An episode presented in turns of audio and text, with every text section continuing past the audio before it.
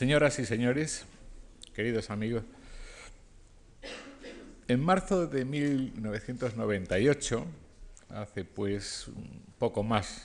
de cinco años, cinco años y medio, impartió Juan Marichal en esta fundación un curso universitario de cuatro lecciones titulado prácticamente como el que ahora va a comenzar, El siglo de los intelectuales. Él le añadía dos fechas, 1898-1998. Y no es de extrañar la coincidencia en el título, pues ambos profesores, Marichal entonces, Mainer ahora,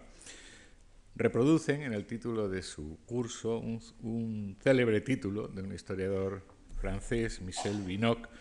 que abrió una nueva manera de enfocar determinados asuntos históricos o literarios, o histórico-literarios, si ustedes quieren. El profesor Marichal se refirió, claro es, a los eh, intelectuales españoles, tanto los de eh, lo que él llamó generación de 1914, como los de la Segunda República, pero su curso, insisto, de cuatro lecciones, comenzó con el célebre Yo acuso de Emile Solá, y eh, continuamente se esforzó en trazar el panorama europeo, el mundial en realidad, en el que eh, todo lo español cobraba una adecuada perspectiva. Fue, por así decirlo, un curso preparatorio a este que ahora comienza dedicado exclusivamente a la acción intelectual en la España del siglo XX. El perfil, el perfil intelectual tan distinto de ambos, de ambos profesores, Marichal y Mainer, profesores y amigos, amigos entre sí y amigos entre nosotros, y personalmente me honro con la amistad de los dos desde hace muchos años, pues este perfil eh, profesional distinto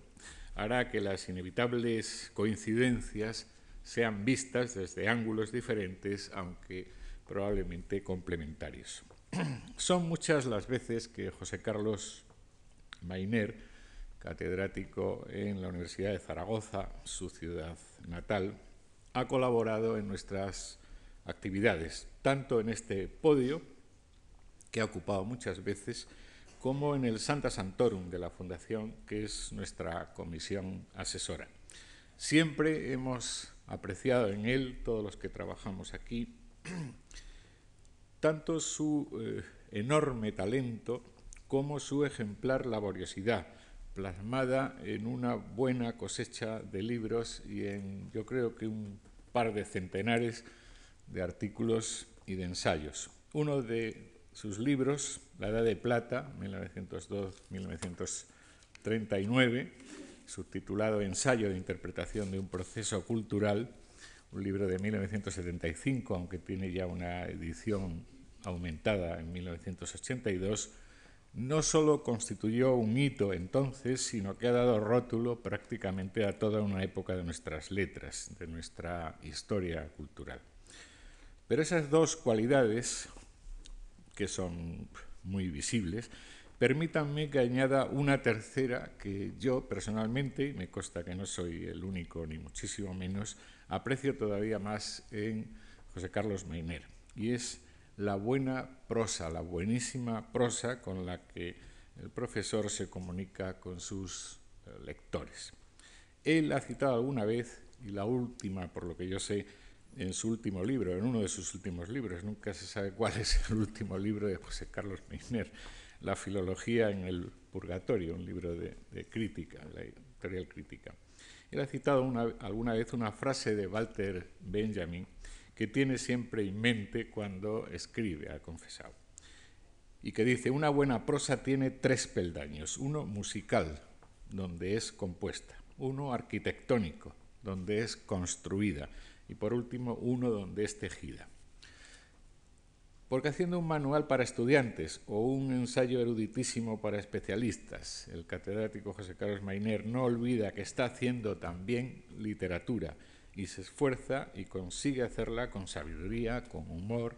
a veces, siempre con gracia y con galanura. Por todo ello, como lector, siempre le eh, he dado las gracias, lo llevo haciendo desde hace mucho tiempo. y por venir de nuevo hasta su casa. Otra vez gracias y también a todos ustedes por acompañarnos esta tarde.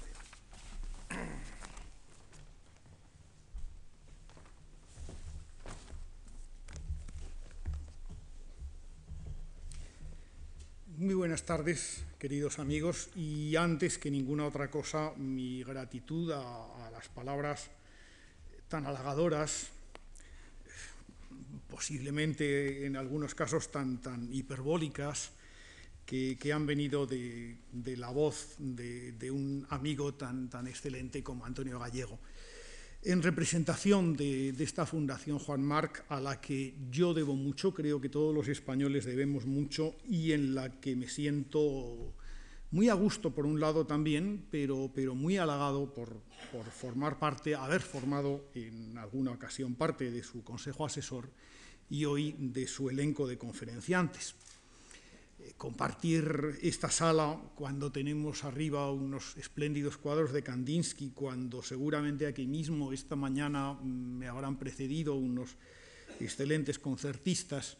En fin, formar parte, aunque sea a título menor, de esta fiesta de la cultura que es permanentemente la Fundación Juan Marc, de verdad que es un, un honor que aprecio en lo que vale. Eh, y aprecio en lo que vale y les agradezco muchísimo a ustedes el que hayan venido y de algún modo hayan adquirido el compromiso de seguirlo haciendo. Ojalá pueda yo eh, cumplir también mi parte. Eh, a estas conferencias, a estas ocho conferencias que van a versar sobre el siglo de los intelectuales. Hace un momento mmm, le recordaba a Antonio Gallego muy oportunamente que el título no solamente es plagiado, sino que además está usado, usado en esta misma en esta misma sala por persona a la que admiro y por la que tengo tanto aprecio, de quien tanto he aprendido como es eh, Juan Marichal. Muchas de las cosas que aquí se digan deben a, Juan Marichal bastantes de sus planteamientos. Pero mm, las reflexiones a las que yo les invito estos días, o en estos ocho días,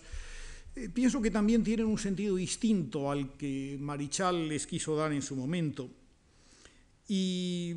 también incluso al que Michel Vinocq quiso hacer en ese estupendo, envidiable libro que es El siglo de los intelectuales, un libro que ojalá que algún día dispusiéramos de algo parecido, eh, concerniente a la historia de la intelectualidad española en este siglo de los intelectuales que ha sido el siglo XX. Lo que yo he pretendido es, eh, sí, por supuesto, claro, ilustrar, como van haciendo las lecciones que aquí iremos desgranando, algunas de las coyunturas, algunos de los momentos más significativos en los cuales se ha producido la acción intelectual española. Y aprovecho para subrayar esta entidad lingüística, este, eh, esta troquelación que figura en el subtítulo, acción intelectual, me ha parecido menos pretencioso y posiblemente incluso más definitorio que, andar hablando de intelectuales eh, demasiado eh, tajantemente en el, en el título. Acción intelectual es la forma a través de la cual se manifiesta la condición intelectual. Eh, precisamente es a partir de ahí de donde podemos inferir unas características, de donde podemos adjudicar unos planteamientos a un grupo social que por sí mismo no crean, no crean que es excesivamente fácil definir.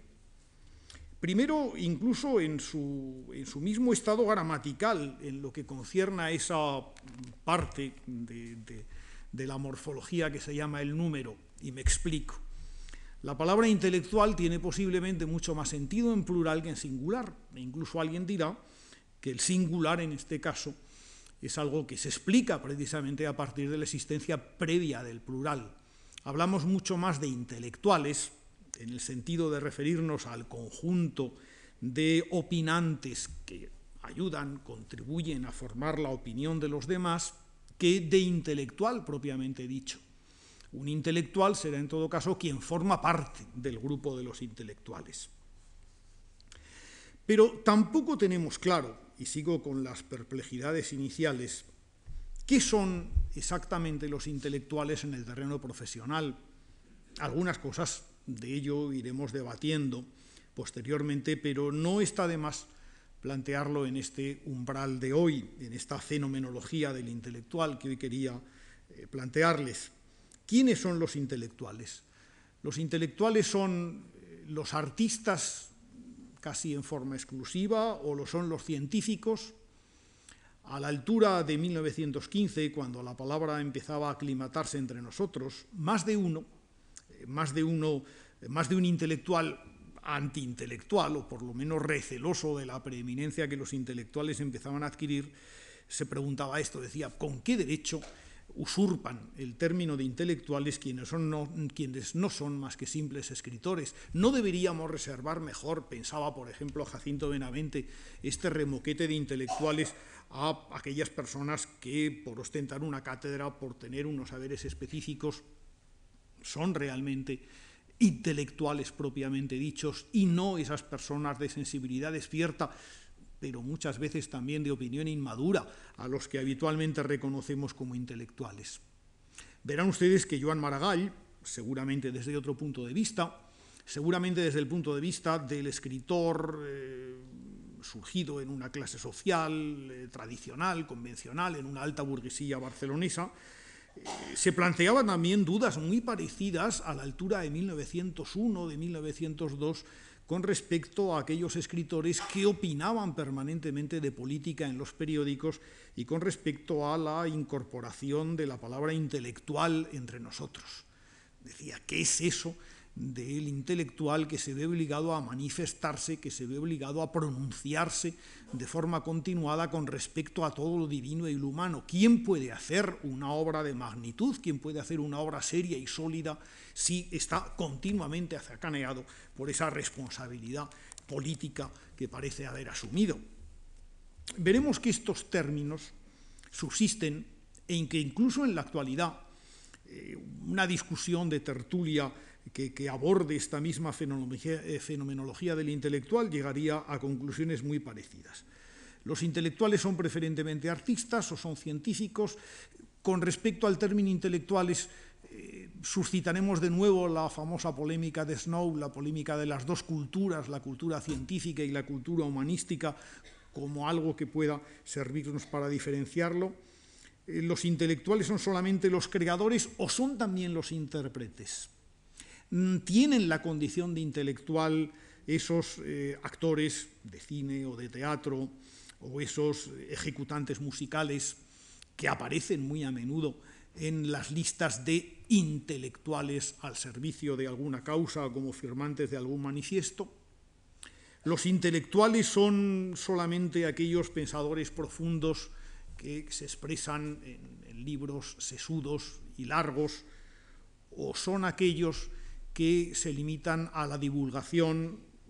que son publicistas, como Unamuno decía en algún momento de sí mismo. ¿Dónde empieza y dónde acaba la posible definición profesional del intelectual? Veremos que es selva enormemente confusa, pero que en buena medida esta misma confusión nos ayudará un poco a entender mejor el, el proceso de constitución de los intelectuales. Una tercera cuestión. Cuando hablamos de intelectuales, ¿nos referimos a alguien que está sistemáticamente en contra del poder? ¿O también tendríamos que incluir a quienes en un momento determinado contribuyen a la configuración de un poder político? ¿Quiénes son más intelectuales? ¿Aquellos que están permanentemente a la contra o aquellos intelectuales que acompañaban a Mitterrand en el Elíseo o aquel equipo que John Fitzgerald Kennedy reclutó eh, a principios de los años 60 y que constituyó aquello que se llegó a llamar con, con terminología un tanto cursilona el Camelot presidencial. ¿Eran intelectuales los unos o tendríamos que reservar el término de intelectual al disidente por principio? En los momentos actuales, cuando buena parte de los intelectuales están en nómina, por decirlo de una forma descarada y seguramente insolente, la cuestión quizá eh, no se plantee, al menos en los términos en los que se planteaba en los años 30, en los 40, en los 50. mucho antes, hacia 1910 o hacia 1920, cuando debatir si el intelectual era alguien que estaba por principio en contra del poder o si el intelectual en un momento determinado debía configurar a, o contribuir a, a la creación de un poder que lo representara. Pues la discusión sobre si era una cosa u otra o si en ambos casos el término de intelectual era el adecuado es algo que, ha estado y está, pienso, todavía vigente. Y en cuarto y último lugar, una discusión que, también podría parecer ociosa, posiblemente por obvia, pero que, no ha dejado de estar presente y lo está todavía entre nosotros. Tiene que ver además con la anterior. Eh, ¿El intelectual es obligatoriamente de izquierdas o existen también los intelectuales de derecha? Cuando de nuevo me remito a, la experiencia occidental reciente, a estos años en los cuales eh, Karl Popper o Friedrich von Hayek han alcanzado la dimensión de, intelectuales de referencia, parece ocioso el plantearse esto. Efectivamente, hay intelectuales que más o menos sirven eh, intereses eh, conservadores o sirven intereses de centro o intereses de derecha e intelectuales que sirven intereses de, izquierda. No siempre fue así, sin embargo. Pensemos que en orden al reconocimiento de la figura intelectual y a sus no siempre fáciles relaciones con la política, ha habido notables cambios de paradigma. Hay un intelectual, el de finales del siglo XIX, el de principios del siglo XX, al que caracteriza fundamentalmente la independencia. Ese intelectual que se pronuncia en virtud precisamente de su propio y personal discurso, sin deber nada a nadie, sin contribuir, eh, por lo menos directamente, al afianzamiento de una opción política que incluso rehuirá en el momento en que esa opción política le ronde. Pensemos, sin embargo, que en los años 30 se va a dar un paradigma intelectual enteramente distinto. La palabra compromiso, no sabemos quién fue el primero en utilizarla, seguramente en francés. La palabra engagement, yo pienso que se anticipó a otras expresiones en italiano, en español o en otras lenguas. Eh, indica la subordinación deliberada del intelectual a un proyecto político, a una utopía política y su conversión en, una pieza más de ese mecanismo destinado a garantizar una paz, una felicidad universal a todos los ciudadanos. Recordemos que si en los años 30 y 40 se registró el apogeo de ese intelectual comprometido, lo cual en buena medida era también eh, la apoteosis del intelectual compañero de viaje, deliberado o no. Recordemos que también en los años 50 se registró la decadencia, la acusación, en fin, el desprestigio de muchos de estos intelectuales. Muchos se desprestigiaron y abandonaron incluso su militancia intelectual a tenor de acontecimientos tan siniestros como pudieron ser la invasión de Hungría en 1956 o la primavera de Praga algunos años después. Eh, por aquellos mismos años, recuerden ustedes que intelectuales que se decían liberales resultaron financiados por eh, turbias maniobras de la Agencia Central de Investigación de los Estados Unidos. Cuando hoy conocemos, gracias a ese libro divertido y espléndido de Frances Stoner Saunders, eh, lo que fue la realidad de las maniobras de la CIA, el intento de creación de un mundo de, intelectuales o de un grupo de, de intelectuales que participaran ardientemente en la mm, difusión de los ideales de la Guerra Fría, nos damos cuenta de lo que hubo de tramoya absurda, de, ridículo absoluto, de subordinación y de traición, sí, muchas veces de los intelectuales, eh, pero también muy a menudo de, simple inconsecuencia. Si la traducción española del libro de Francis Stoner Saunders, que tiene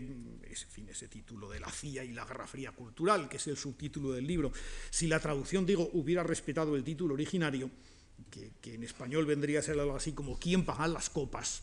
entenderíamos mejor lo que es eh, la conclusión real del libro de Francis Stoner Saunders, aquel eh, sistema intelectual que en torno a un fantasmal Congreso por la Libertad de la Cultura habían montado un primo hermano de Vladimir Nabokov y toda una serie de personajes reclutados en el mundo de los servicios secretos de la Segunda Guerra Mundial, fue en realidad un fiasco tan absoluto como lo fue eh, la propia, el propio descubrimiento de la secreta financiación, secreta, era secreto a voces, de tantas cosas en los años 50 y 60. A partir de ahí realmente hablar de los intelectuales no fue fácil. Ni fue fácil hablar de la independencia del intelectual, ni fue fácil hablar de la consecuencia del intelectual, cuando tantos tenían que abandonar las posiciones que habían adquirido. Y vuelvo a repetirlo, lo decíamos hace un momento, cuando en los años 80 se afianzó o se afianzaron eh, posiciones políticas eh, articuladas en torno a movimientos y agrupaciones intelectuales, eh, los viejos paradigmas, la vieja idea que vinculaba al intelectual a una manifestación de contrapoder, o la idea que planteaba la incompatibilidad de intelectuales y sentimientos conservadores, se vinieron abajo y el tema en todo caso habría que plantearlo o se nos plantea hoy en términos muy, muy distintos. Son preguntas las que hemos hecho, son cuestiones las que hemos planteado, ninguna de las cuales tiene una fácil respuesta.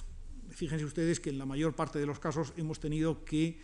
eh, concluir en, situaciones muy ambiguas, todo es lo uno y lo otro. Mm, eh, intelectual es eh, lo mismo la persona que, trabaja en el sentido estético que quien lo hace en el sentido propiamente universitario, quien lo hace en la investigación pura o incluso que quien interpreta las, las obras ajenas. Intelectual es una condición vaga en un principio, como el propio nombre indicó desde un comienzo. Eh, cuando nos hemos planteado si los intelectuales son quienes están a favor del poder o quienes están en contra,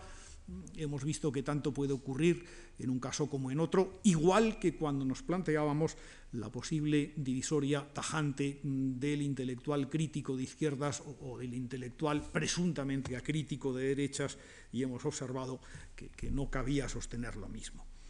Posiblemente la definición de intelectual mejor la tendríamos que hacer eh, en función o a partir de, de presupuestos de sociología no me atreveré a decir otra cosa que sociología recreativa que considere algunos otros elementos. Bueno, diré en primer lugar que, existen intelectuales, o que podemos hablar de intelectuales, y creo que la cosa tiene su importancia, allá donde, o en aquellas sociedades donde lo cultural tiene una función de algún modo autónoma, cuando un entramado institucional propio, la posibilidad de difusión de unas ideas, un ámbito de libertad en definitiva, un estado de receptividad en la propia población, que significa pues desde la simple alfabetización hasta un nivel cultural eh, no del todo desdeñable, permiten efectivamente que se ejerza esta función en grado suficiente de autonomía y en grado suficiente también de especialización, porque aunque el intelectual no sea eh, un especialista en nada, como hemos acabado de ver, sí que la función intelectual es un modo de especialización en términos eh, sociales generales. En segundo lugar, desengañémonos, la presunta independencia, la generosa espontaneidad con la que el intelectual se mueve con respecto a aquellos motivos que le llevan a ejercer su acción intelectual, el intelectual que rescata a algún injustamente condenado. Hoy tenemos eh, relativamente accesible el hacerlo cualquiera de nosotros. Amnistía Internacional publica de vez en cuando esas cartas eh, públicas dirigidas a presidentes de gobierno o a jefes de Estado, en las cuales, por, el precio de un franqueo postal, nos podemos permitir el lujo de increpar y solicitar eh, una sentencia más justa o, o, la escarcelación de alguien injustamente condenado en algún lugar del mundo. Pero durante mucho tiempo esta función quedó reservada precisamente a los intelectuales. El caso de Dreyfus, del que en algún momento hablaremos, tendremos que hablar inevitablemente, fue quizá el primer modelo de ejercicio de actuación intelectual. Vuelvo a decir, independencia, generosidad en las motivaciones, pero no siempre real. No olvidemos que todo esto se da, todo esto se incardina en un movimiento generalizado. Antes decíamos que intelectuales es voz indudablemente más expresiva que intelectual. Cuando hablamos de expresión del pensamiento, estamos pensando en, en, prosa impresa, es decir, estamos pensando en periódicos, estamos pensando en revistas, estamos pensando en libros, lo cual comporta una dimensión industrial de la difusión de la actuación intelectual. Es decir, estamos pensando en algo que se institucionaliza rápidamente y dentro de lo cual la peculiar relación del intelectual con el partido político es enormemente importante. Porque intelectuales y partidos políticos son casi hermanos gemelos. Nacen a la vez en el marco de sociedades democráticas, o por lo menos que pretenden serlo, y aunque las relaciones no son de identidad, por supuesto, ni siempre han de ser forzosamente buenas, las relaciones, digo, entre intelectuales y partidos políticos, sí hay muchas cosas que comparten e inevitablemente el análisis de la función intelectual comporta en gran medida, y aquí más de una vez tendremos que acudir a ello, el análisis de la estratigrafía de los partidos políticos en alguna situación determinada. Desde luego, lo que sí es evidente es que mmm, aquella fecunda distinción que Antonio Gramsci había hecho entre el intelectual orgánico, es decir, el intelectual que responde a unos intereses de clase, a unas posiciones que más o menos están ya coherentemente formuladas, y el intelectual tradicional, es decir, el depositario de saberes en una sociedad arcaica, es algo perfectamente claro. El intelectual tradicional no es en puridad un intelectual, ejerce, detenta u ostenta, mejor, unos poderes en una sociedad muy tradicional, en una sociedad que no cambia, mientras que el verdadero intelectual representa intereses, formula sentidos en sociedades evidentemente complejas y en función, lo decíamos hace un momento, de una institucionalización más o menos ramificada, más o menos sofisticada de la vida social. En tercer y último lugar, pero que de algún modo ya queda anticipado, esa función que el intelectual hace, llevar a los ciudadanos no solamente una noticia o un acontecimiento, sino también en torno a él, ejercer una función de persuasión, decía que comporta, y lo señalábamos anteriormente, mm, dos cosas que son inseparables de la función intelectual. Hay intelectuales en la medida en que una sociedad es de algún modo libre.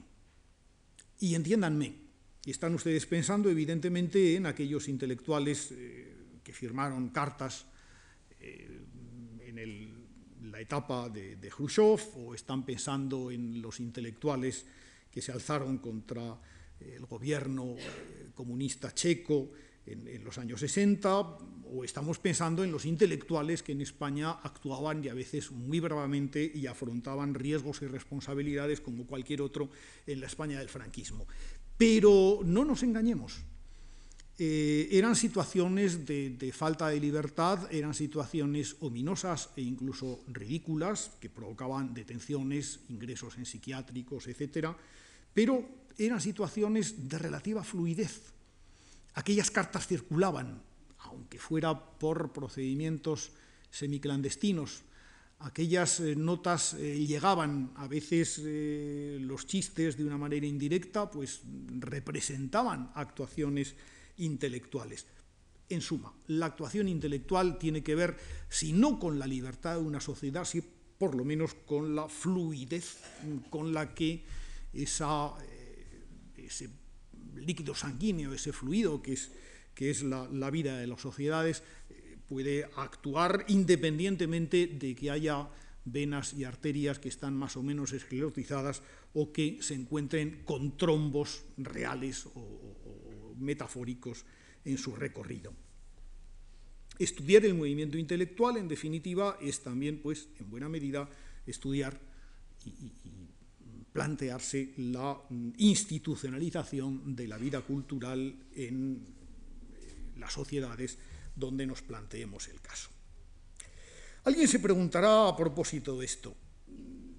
Hemos definido como siglo de los intelectuales el siglo XX y, no creo que nadie albergue duda al respecto. Por lo menos es el siglo donde, donde la palabra adquiere mm, plena circulación y ese valor de uso, aunque corresponda a una semántica tan movediza. Pero hay intelectuales antes, hay una historia de los intelectuales. Cuando tomamos un libro de ese gran historiador medievalista que fue Jacques Le Goff y vemos que se llama Los intelectuales de la Edad Media, realmente corresponde ese título a una realidad o son simplemente las ganas de provocación que debe asistir a cualquier título bien conseguido. No, en la Edad Media no hay intelectuales. No se trata de aquella sociedad tradicional en la que pensaba Gramsci, que seguramente era mucho más la de los pequeños pueblecitos de Italia, donde el párroco, el farmacéutico, el maestro representaban una escala de valores cerrada que en gran medida en España, por ejemplo, se identificó con esa estructura, esa poderosa cáscara caciquil que, rodeó nuestro país. ¿Cuántos caciques en la España del siglo XX no eran farmacéuticos, por ejemplo? Como don Manuel Camo, el, prototípico eh, farmacéutico y cacique liberal de la provincia de Huesca. Una farmacia es ese lugar donde hay una tertulia fija, en la rebotica, el farmacéutico es el hombre que, vende y compra a prácticamente todo el mundo, el que tiene, por lo tanto, un acceso más directo a los otros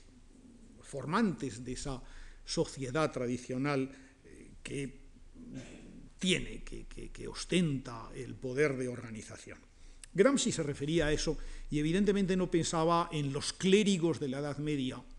que sí que ejercen a veces una función intelectual o parecida.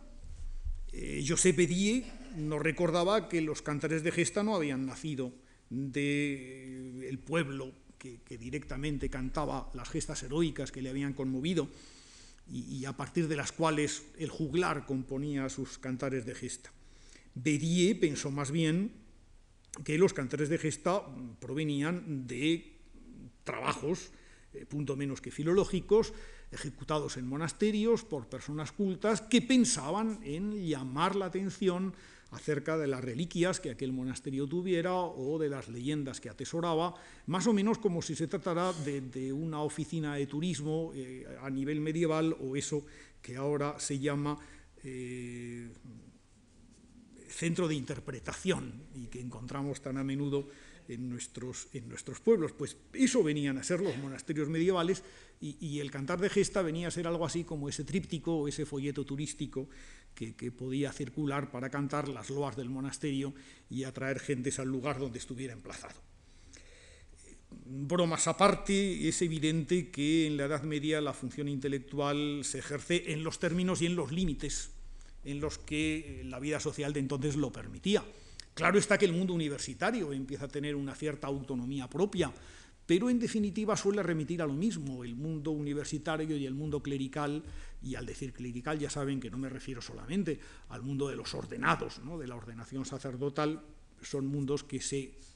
retroalimentan y que en todo caso tienen a su vez una importante proyección en ese mundo curialesco, en ese mundo de los eh, burócratas, que rodean la naciente autoridad real, sobre todo en los años finales de la Edad Media. Pero nadie dirá que esto se parece demasiado a ese mundo más autónomo de los humanistas medievales. Eugenio Garin en Italia, Francisco Rico en España, han hablado muchas veces de la configuración del ideal de vida humanista, teniendo precisamente en cuenta, teniendo en cuenta, indudablemente, el mundo de los intelectuales contemporáneos. han pensado en Erasmo, o han pensado en Pico de la Mirándola, o han pensado en Marsilio Ficino, eh, o han pensado en Lorenzo Valla, o en Nicola Maquiavelo, pensando muchas veces en la figura del intelectual moderno que consigue emanciparse, que consigue hacerse valer por sus méritos, que sirve efectivamente aquí o allá, pero que configura su obra en torno a su propia intimidad, a su propia reflexión. Posiblemente la aventura del humanismo florentino en el siglo XV, la aventura del humanismo europeo en el siglo XVI, al menos mientras podemos hablar de él,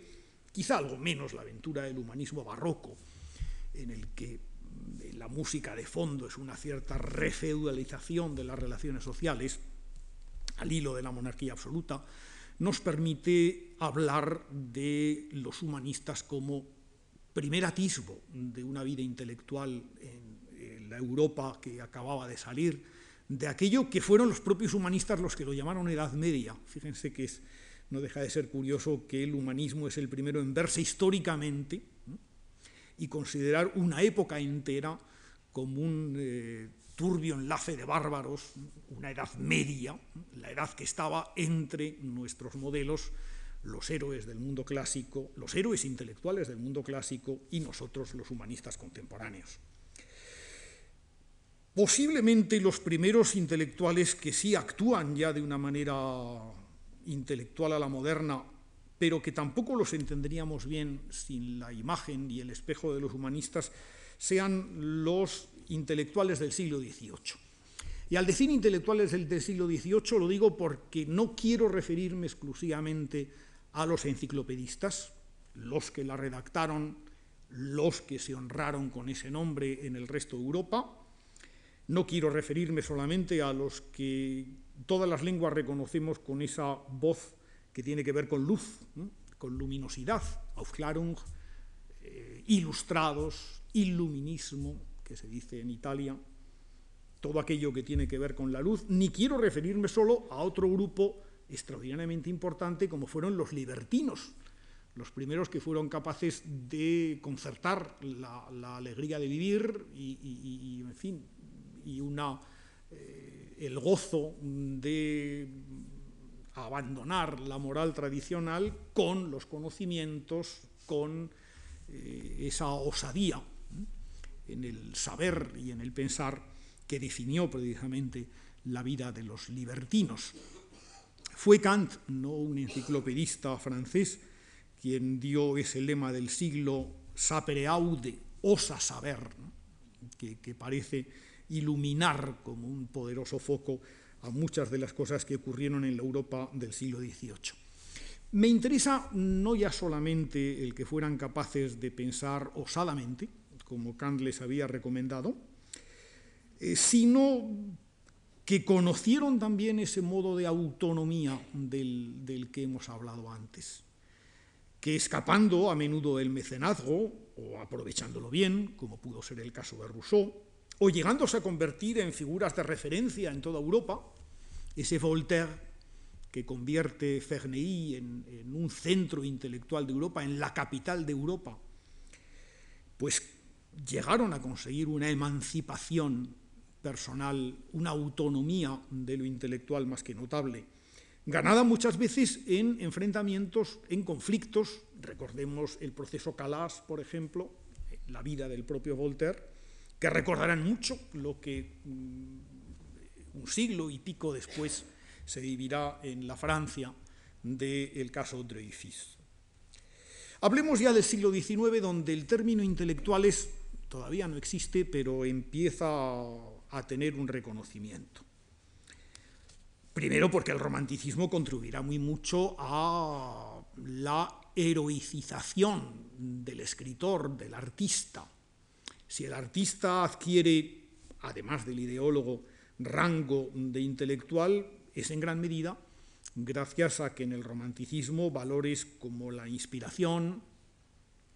el pensamiento, la libertad de concepción, la ruptura del orden convencional de lo clásico empiezan a adquirir una importancia decisiva. El romanticismo convierte al escritor en una suerte de profeta, y veremos que va a crear en torno al escritor, pero también en torno al pintor, igual que en torno al sabio, al científico, por otra parte, una dimensión de sacralización que es enormemente importante para el futuro. Piensen lo que significa en la Europa de 1860 o 70 ser Víctor Hugo en Francia o ser Pasteur en Francia, es decir, ser el sabio nacional, ser el gran escritor ante el que todo el mundo se inclina, o ser, como lo pudo ser eh, Auguste Comte, o, como lo serían posteriormente otros pensadores del positivismo francés, pensemos en Littré, ser el pensador de referencia, o Victor Cousin, personajes seguramente más olvidados, pero que en su momento tuvieron tantísima importancia, o Herbert Spencer en el Reino Unido. Esa sacralización del intelectual, eso que, que en una palabra preciosa, eh, en un título precioso. Eh, Paul Benichou ha llamado La consagración del escritor, estudiando precisamente cómo se produjo a lo largo del siglo XIX, nos revela que ante su público, ante el común de los mortales, el futuro intelectual empieza a cobrar unas dimensiones de heroísmo, de profetismo, de grandeza, que hasta entonces no había tenido de una manera tan clara incluso en España. Me divierte traerles a ustedes a colación, por ejemplo, una divertida carta que don Emilio Castelar hizo llegar a, su banquero el 14 de abril de 1883. Castelar tenía malísimas relaciones con el dinero, muy buenas relaciones con su banquero personal, que era quien le administraba los innumerables desarreglos económicos de Castelar. Este Castelar prácticamente jubilado de la política, en plena restauración, Castelar se había incorporado a ella, pero en una figura que no dejaba de ser eh, muy gris en comparación con el poder que, eh, ostentaban eh, Cánovas o Sagasta, el binomio capital de la restauración. Castelar era en cualquier caso un tercero en discordia, con muy pocas o ninguna oportunidad de alcanzar el poder. Castelar era un hombre que vivía, sin embargo, y, alcanzó además una fama europea. A veces pensamos que nuestro siglo XIX es un siglo doméstico, de andar por casa, es un siglo de, sala de estar, de mesa camilla. Tienen razón quien piense así, pero algunos españoles gozaron en el siglo XIX de una fama internacional notable. Castelar correspondió con todos los grandes hombres de su tiempo, visitó Europa en, el orden de multitudes, habló ante, ante públicos cuantiosos, igual que Antonio García Gutiérrez, pues fue un eh, dramaturgo respetadísimo y, de hecho eh,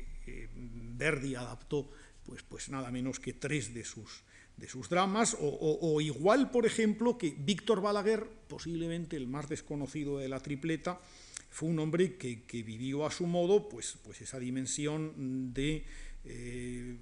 escritor catalán, escritor español, incluso político eh, liberal radical.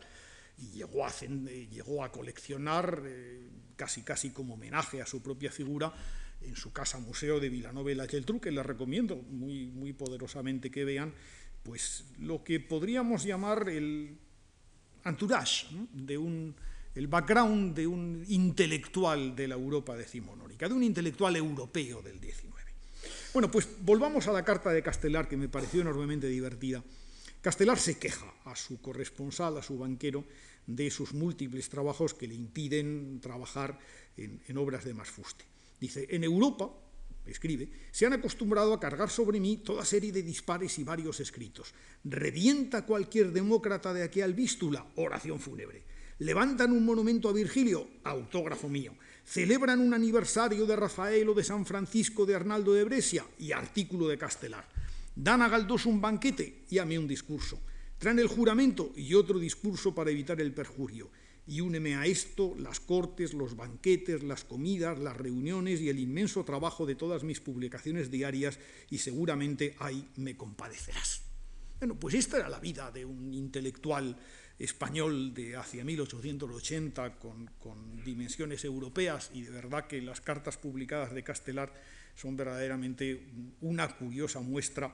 de lo que seguramente, de lo que es prácticamente a la vez el epistolario que, mantenía Víctor Hugo o el epistolario de Lamartine. Piensen que al lado de Hugo estaba eh, Lamartine, el poeta que representaba las firmes creencias, o que incluso eh, figuras eh, regionales, aparentemente más locales, hablábamos hace un momento de Víctor Balaguer, podíamos citar también a Mosen Jacinthe Verdaguer o podíamos citar a Ángel Guimerá, conocieron ese mismo tipo de, exaltación. Escritores nacionales, en definitiva, como Galdós lo fue en un momento determinado, y como asumieron esa condición de escritores nacionales. Pero la palabra intelectual es una palabra reciente. No la encontrarán ustedes aplicada en esta época ni a Castelar ni, ni a Galdós. Sí existía en aquel momento una palabra que, alcanzó uso europeo, que todavía usamos, y que tiene un origen divertido. La palabra inteligencia es un eh, neologismo en ruso, porque es una palabra de origen marcadamente latino, que utilizaba la, la Ojrana, la, policía zarista, para eh, designar aquellos personajes, aquellos intelectuales que tenían la pésima pero inveterada costumbre de tener a lo largo de todo el complicado, dramático y terrible siglo XIX ruso. Esos intelectuales que eran extranjerizantes en su mayor parte, eh, que se habían formado fuera, mm, que eran despectivos con respecto a las tradiciones populares, una de las cuales era, por supuesto, la ciega obediencia y el culto a la figura del zar y de la religión, etcétera, la palabra inteligencia, en definitiva, venía a, revelar y anticipar mm, parte de lo que va a ser la gran polémica intelectual a principios del siglo XX. El intelectual es un traidor a su propio país, porque ser intelectual es ser mm, alguien que, que rinde más culto a lo extranjero que a otra cosa. El intelectual antepone los valores de la inteligencia a los valores del sentimiento. La palabra inteligencia, por lo tanto, con la que estos informes oficiales eh, aludían tan despectivamente a, los eh, estudiantes, los jóvenes profesores que iban deteniendo y encarcelando o, mandando a las prisiones siberianas, revelaba en gran medida, anticipaba, digo, buena parte de lo que ha de ser la función del intelectual en los años posteriores. Pero los intelectuales son casi fundamentalmente los que surgen en torno al caso Dreyfus. Saben ustedes que el caso Dreyfus estalla en 1898 y aunque la palabra no fuera de entonces y había tenido ya algún uso anterior, se va a catapultar, y no solamente en Francia, como designación, primero de aquel escritor que por sí mismo, con la ayuda, eso sí, de Poincaré, fue el primero en protestar contra eh, eh, la, condena que, pesaba sobre aquel capitán del ejército francés de origen judío. Los intelectuales fueron los que vinieron después, eh, fueron los que luego, poco tiempo después, publicaron ese manifiesto de apoyo a la opinión de Zola, que por otra parte es el manifiesto tipo de los intelectuales posteriores, incluso en ese eh,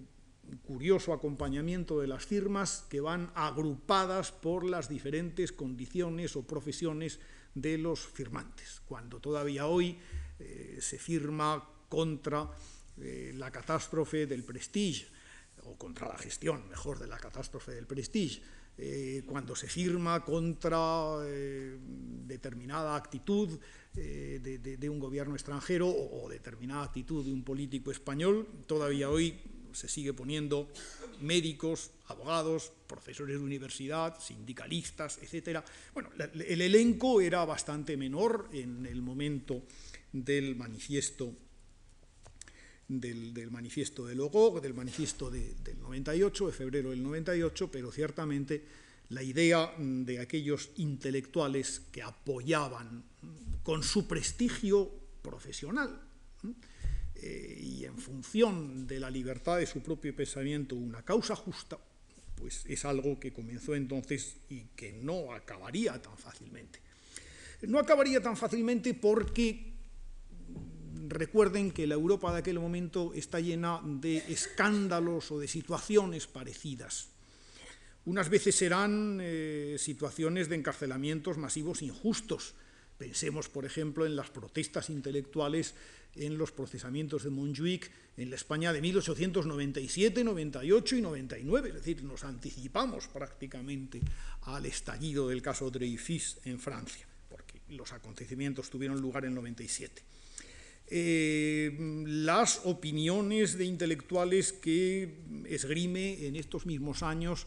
el grupo de la Sociedad Fabiana en Inglaterra, donde militan intelectuales tan notables como eh, Wells o George Bernard Shaw, por ejemplo.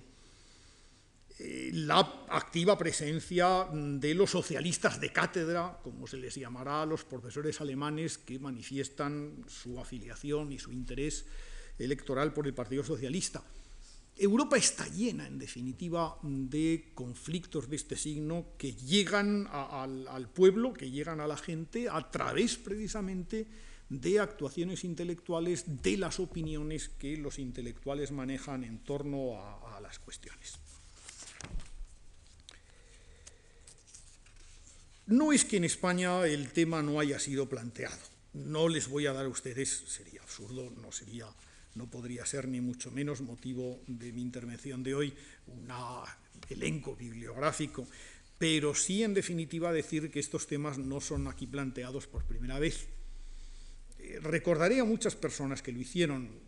Juan Marichal, lo decíamos hace un momento, cuando trabajó y estudió en los primeros años 70 la figura de Manuel Azaña